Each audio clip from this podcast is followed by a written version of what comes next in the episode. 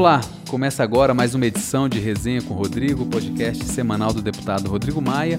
No primeiro bloco do programa, a gente vai falar sobre a agenda da Câmara nesta semana em que o tema central será a reforma da Previdência. No segundo bloco, o nosso tema será o aniversário de 25 anos do Plano Real e a crise fiscal no país.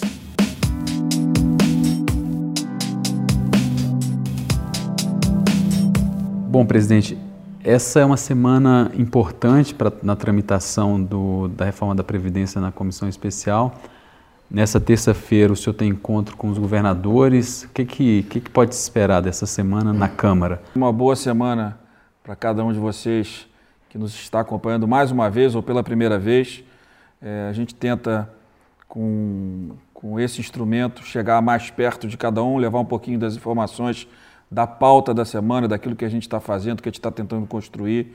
Bem, amanhã eu recebo os governadores às 10h30. Hoje, o senador é, Davi, o presidente Davi, recebe também os governadores, porque é uma construção das duas casas. Né, as soluções é, passam por votações na Câmara e no Senado, então é importante que Câmara e Senado trabalhem de forma integrada. Então, o presidente Davi recebe hoje, tem feito uma articulação também com a equipe econômica porque o pleito de prefeitos e governadores não é apenas a reforma da Previdência, é uma pauta que de alguma forma tá, já está combinada, quer dizer, não vai se tirar nenhuma receita é, existente do governo federal, mas vai se tentar construir um, um apoio né, à situação, principalmente que os municípios vivem hoje em alguns estados, como o Rio de Janeiro, mas o Rio já fez a recuperação fiscal, mas tem Minas, tem Rio Grande do Sul, tem muitos estados com, com problema. E a primeira solução é a Previdência, então a gente quer a participação dos governadores. É importante que essa votação seja uma votação que unifique a federação, prefeitos, governadores com o parlamento. Por isso que é tão importante que essa articulação seja feita com as duas casas, com a Câmara e com o Senado. Estamos tentando organizar, trazer os votos. É muito importante nessa articulação política que ela ocorra com a demonstração e comprometimento de todos os deputados e deputadas ligados aos governadores, para mostrar um comprometimento. E qual seria a pauta nessa agenda com governadores? Por exemplo, a sessão onerosa, que é a, o leilão que o governo quer fazer até o final do ano, né, de reservas é, de petróleo do pré-sal, que fica né, na região litorânea do Rio de Janeiro, né, é, e que tem ali 15, aproximadamente 15 bilhões de barris 5 milhões mais 2 milhões de barris são, do, são da Petrobras, que são 5 milhões negociados lá em 2010, mais a variação do preço do petróleo de 2010 para hoje, e o que sobra é do governo federal. Então, é, o próprio ministro Paulo Guedes já tinha, no final do ano passado, prometido 30% desses valores, 15% para estados, 15% para municípios. Então, nós temos que organizar isso. Nós mandamos a PEC autorizando a esse leilão, já que precisa é, resolver a questão do bônus de assinatura, que é desse valor que estão todos falando, que é o valor que entra, se possível ainda esse ano, que é que está projetado pelo governo federal. A gente mandou para o Senado sem uma solução definitiva. O Senado agora precisa organizar, e é por isso que essa reunião com os governadores é importante, uma solução para esse tema. Alguns projetos que os governadores tinham interesse, é, tinham e têm interesse, como o projeto do risco hidrológico, que resolve muitos problemas também, porque tinha outros temas inclusos. A Câmara votou, agora tem a questão da securitização, temas que não, não mexem com o orçamento federal, né, não criam despesa nova. É claro que ainda tem o plano Mansueto, que começou a tramitar na Câmara, esse é muito importante, porque além de organizar a possibilidade de empréstimos para os governos, para os governos estaduais, ele cria regras rígidas porque não adianta só a gente também é, conseguir recursos para estados e municípios. Se todo mundo, todo mundo não tiver envolvido, né, comprometido com uma reestruturação das despesas dos municípios, dos estados e do governo federal, nós vamos continuar transferindo é, recursos para estados e municípios, mas as despesas dos estados e municípios e da própria União vão continuar crescendo. É por isso que a gente vive essa situação hoje. Para se ter uma ideia, nos últimos anos, as despesas é, do próprio governo federal, as despesas cresceram muito mais, 6% a mais que a inflação. É insustentável né, que um, um, governo municipal, estadual, governo federal consigam continuar, continuem sobrevivendo com despesas crescendo tanto acima da inflação. É por isso que é importante a reforma da Previdência.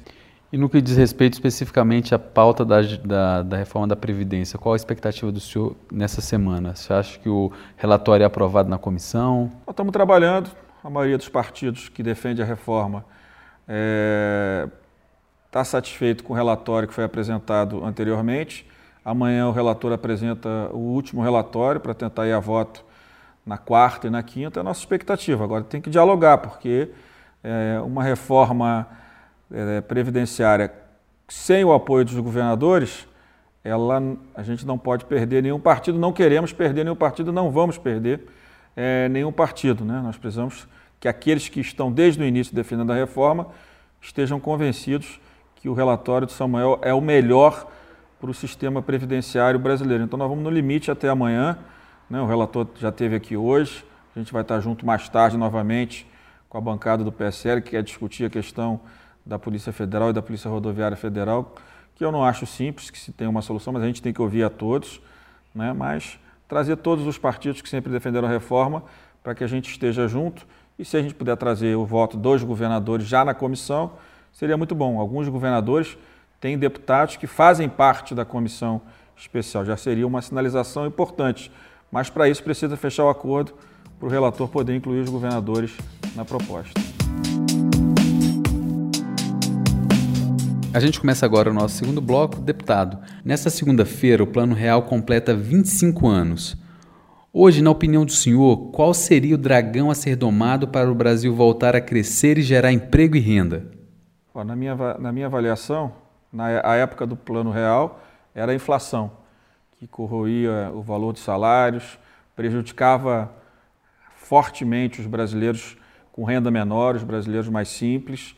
Né? Então, aquele era o dragão a ser domado e, graças a uma bela engenharia coordenada pelo então ministro da Fazenda, Fernando Henrique, no governo do presidente Itamar, depois a continuação no próprio governo do presidente Fernando Henrique, né? é, foi a inflação. Agora, a grande, eu acho que o grande dragão desse momento no Brasil são as despesas públicas.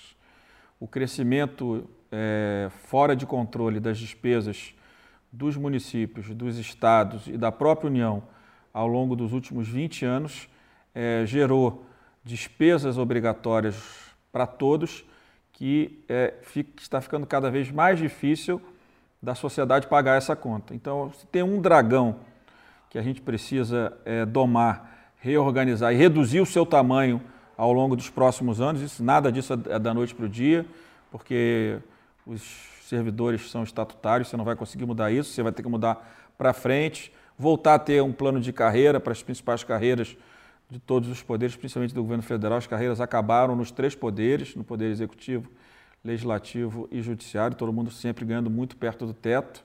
Então, voltar a ter carreira para que a pessoa tenha estímulo né, na progressão. sua uma progressão na sua carreira.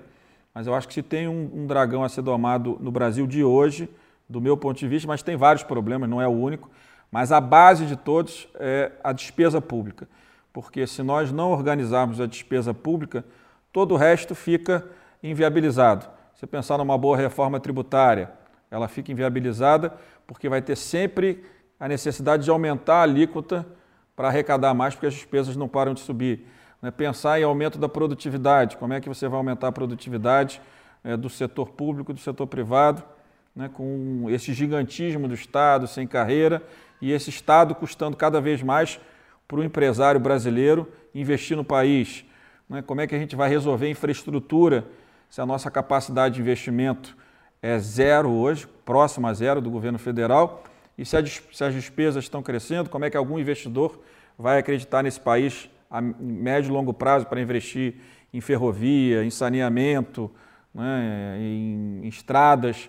Então, eu acho que o grande dragão hoje é a despesa pública mal alocada. Hoje nós temos um gigantismo do governo federal, dos estados e municípios, e que sobram poucos recursos para os brasileiros mais simples e muito poucos recursos para investimento e pouca credibilidade para o setor privado voltar a investir. Para mim, esse é o grande problema do Brasil de 2019, é, são as despesas públicas de todos os entes da federação. Vamos ter, ter coragem de pedir ao Supremo para pautar o fim do regime jurídico único.